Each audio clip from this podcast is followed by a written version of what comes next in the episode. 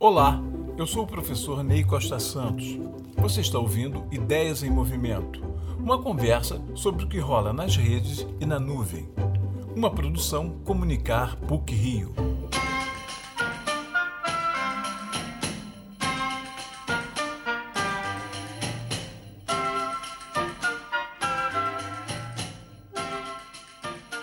Em Profanações, livro de 2007, o filósofo italiano Giorgio Agamben descreve o que considera os seis minutos mais belos da história do cinema.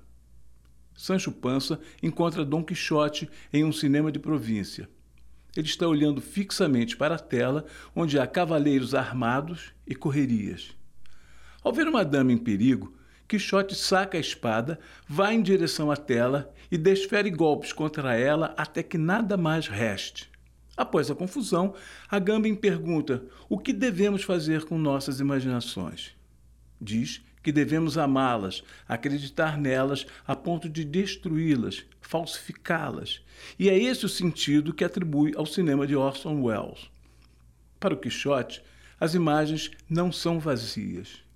Ele acredita que é preciso salvar a mulher perseguida por bandidos, mas para Gambin, que também está na plateia com Sancho Panza e uma imaginada Dulcineia, elas são vazias, mostram o nada de que são feitas e por isso não são verdadeiras. Essas imagens fazem parte de um copião e não estão no filme lançado em 1992 por Jess Franco, reunindo materiais filmados por Wells em quase 30 anos. Em 1957, Nelson Pereira dos Santos dirigiu Rio Zona Norte e convidou o ator Grande Otelo para o papel principal, o do compositor popular Espírito da Luz Soares. Otelo já tinha uma carreira no cinema, fazendo dupla com Oscarito desde Carnaval no Fogo, em 1949, na inesquecível paródia da cena do balcão em Romeu e Julieta, e havia participado de It's So True, a aventura brasileira de Orson Welles, em 1942. O personagem representa a geração de Cartola, Nelson Cavaquinho, Ismael Silva, Zé e tantos outros compositores que fizeram a riqueza musical do samba carioca nos anos 30, 40 e 50 do século XX. Ele é pobre, mora no morro, vive de pequenos biscates e participa da escola de samba da comunidade, antes que essa manifestação cultural fosse capturada pelos interesses comerciais e de autopromoção dos benfeitores. Espírito da Luz compõe belos sambas que tenta mostrar aos cantores de rádio.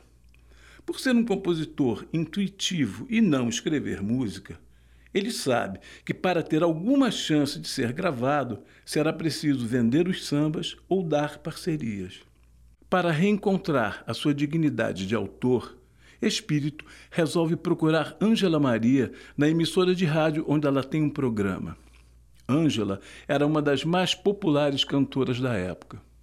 Espírito consegue falar com ela e diz-lhe que gostaria de mostrar um samba. Ângela o atende com gentileza e pede que cante a música enquanto ela toma um café. Espírito pega a caixa de fósforos para fazer o ritmo, enquanto Ângela acompanha a letra.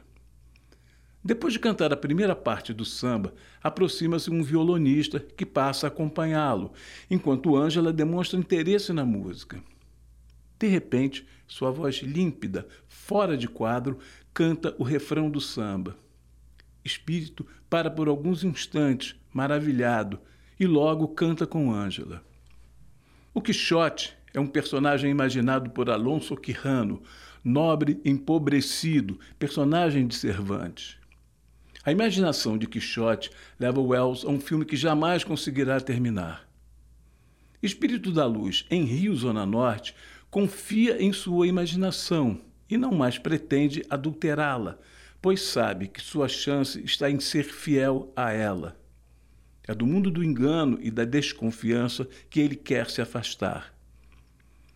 Misteriosos caminhos, linhas imperceptíveis se cruzam em Rio Zona Norte, entre o compositor Espírito da Luz e o Otelo que Wells viu no Carnaval do Rio de Janeiro em 1942 e revelam o artista que enfrenta os moinhos de vento, a vida diversa e o destino.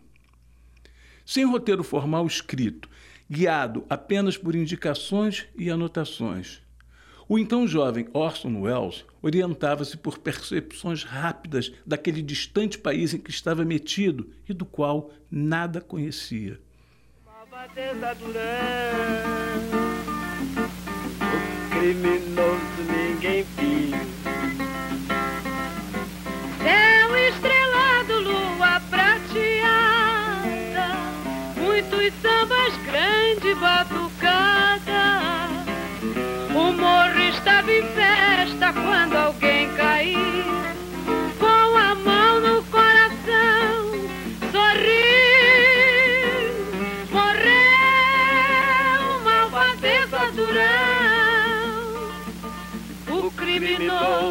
Ninguém viu. Morreu, malvadeza durão. Por amar as suas imaginações e serem elas a sua identidade, Espírito da Luz não as adulterava. Grande Otelo, ao trazer à cena um personagem da cultura popular carioca, fez da sequência do encontro de Espírito da Luz Soares com a grande cantora Ângela Maria os três minutos mais belos do cinema brasileiro. Você ouviu Ideias em Movimento, uma produção Comunicar PUC Rio. Até a próxima.